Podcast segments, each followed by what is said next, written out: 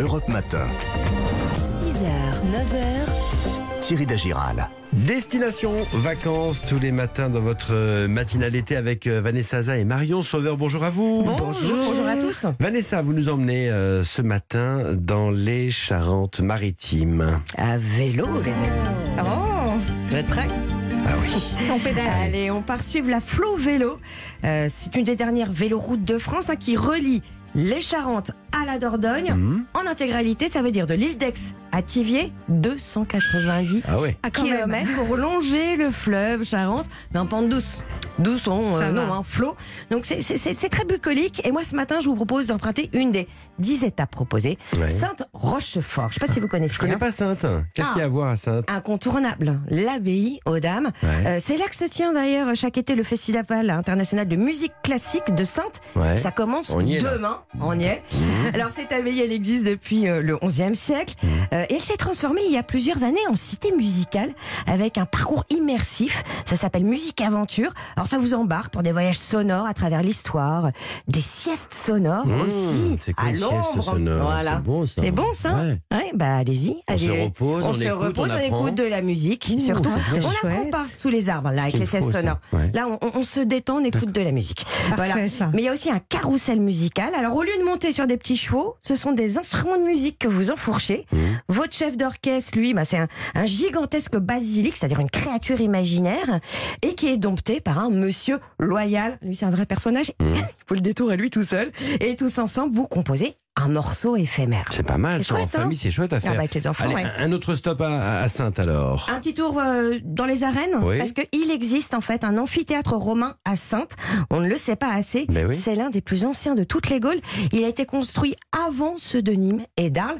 Et Ah en plus, lui, il a été construit dans un vallon. Parfait. On remonte donc en selle, si j'ai bien suivi, et on Mmh. file sur Rochefort. Euh, une ville que j'aime beaucoup euh, parce qu'elle a gardé euh, son âme de, de, de voyage. C'est d'ailleurs euh, la ville de Pierre Alors sa maison, on peut pas la voir, elle est en restauration.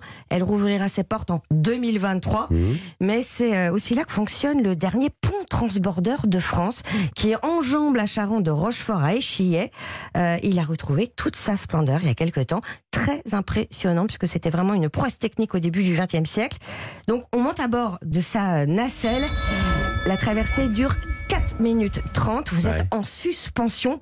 Et on en profite pour demander à Stéphanie Charpentier, la responsable du site, de nous raconter euh, sa petite histoire. C'est un pont transborder qui a été construit par Ferdinand Arnaudin en 1900, comme la Tour Eiffel, pour assurer des franchissements au-dessus du fleuve pour les piétons, les voitures, euh, les cyclistes, tout en laissant passer la navigation sur le fleuve, le port euh, de Rochefort ayant eu un, un grand arsenal très très actif euh, dès le XVIIe siècle. On entend qu'il y a du vent, Ouais, donc. hein. ouais. On est à combien de mètres euh, À- à au-dessus de la Charente À 50 mètres euh, Ah seulement. Euh, et justement, si vous avez envie de vous donner une idée de ce pont avant d'y aller, Mmh. repassez-vous le film des Demoiselles de Rochefort. Ben oui. Parce qu'on voit le transborder au début et à la fin du film dans ces fameuses scènes autant couleurs euh, avec, euh, avec tous ces forains. La petite jeune femme, elle, elle parlait là de, de l'arsenal de, de Rochefort. Il se visite ou pas Oui, c'est un Ouais. grand classique, surtout pour comprendre le passé maritime historique de la ville. C'était le Versailles des mers euh, de Louis XIV, hein, parce Mmh. qu'il avait choisi ce site pour construire et amarrer ses vaisseaux de guerre. Si vous n'avez pas beaucoup de temps, il y a vraiment une chose à faire avec vos enfants. La corderie royale. Ouais. Ils vont apprendre, entre autres, à fabriquer des cordages. Je l'ai fait, c'est exceptionnel, c'est ludique. Et puis, euh, vous devez absolument aussi monter à bord de la réplique de l'Hermione. Bon, et si on dort sur place, où est-ce qu'on pose nos sacoches? Allez, deux adresses, Ouais. à Rochefort, à l'Esprit du 8, et puis à Sainte, à l'Abbaye aux Dames, parce que les anciennes cellules ont été transformées en chambre d'hôtel, Ah ouais. simple, élégante, et labellisée accueil vélo. Marion, Marion, Marion Sauveur à présent, euh, comme tous les jours, euh, on vous nous présentez un produit du terroir et aujourd'hui une céréale. Oui, c'est le petit épeautre, l'une des plus anciennes plantes cultivées et consommées par l'homme. Elle poussait il y a plus de 10 000 ans sur les terres turques et sa culture s'est répandue sur tout le pourtour méditerranéen, plutôt dans les régions euh, montagneuses, sèches. Il pousse sur des sols pauvres et secs en altitude. Et on en trouve aujourd'hui par exemple dans le Velay où les agriculteurs assurent une rotation sur les cultures avec la fameuse lentille, verte. Du puits, bien sûr. Alors il faut pas confondre Ouais. le petit épeautre et l'épeautre. Ils n'appartiennent pas du tout à la même espèce. L'épeautre est en fait une céréale croisée avec le blé et beaucoup plus récente. Non, je savais pas. Alors la cuisson du petit épeautre demande un petit peu de patience, environ 40 minutes de cuisson. C'est pas pour nous, Thierry. Pour Non. une cuisson un petit peu plus rapide, on, on trouve aujourd'hui du petit épeautre mondé, donc sans peau, Mhm. et on compte une dizaine de minutes seulement. Là, c'est beaucoup plus facile et plus abordable. Mhm. L'idéal, c'est de le cuire dans un bouillon pour lui donner un petit peu plus de, de saveur. Bon, mais madame, comment on cuisine cette chose Alors, est-ce que ça vous tente un petit dessert, Ah bah un oui, peu de fraîcheur Ah Ah bah, toujours. dessert, toujours, moi. Alors, un petit épeautre au lait et caramel, comme Et un riz au chocolat lait. Ah, y a pas de chocolat Non, vous pouvez en rajouter par-dessus, il n'y a pas de souci. Moi, ça me pose pas de problème. Alors, pour commencer, Oui. vous portez à frémissement un mélange de lait, de crème et de sucre. Vous ajoutez le petit épeautre pour qu'il cuise. Mhm. Et vous ne vous arrêtez surtout pas de remuer, puisque quand le petit épeautre est moelleux, vous stoppez la cuisson. Donc, faut Parfait. goûter. C'est c'est comme Mm. ça que vous saurez.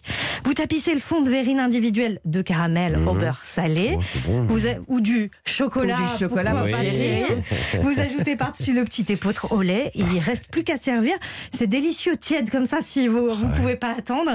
Mais vous, vous pouvez aussi manger froid. Et en ce moment, ça fait du bien. Marion, chaque jour, vous demandez une astuce à un chef. Hein Aujourd'hui, c'est Michael Rua du restaurant L'Émotion.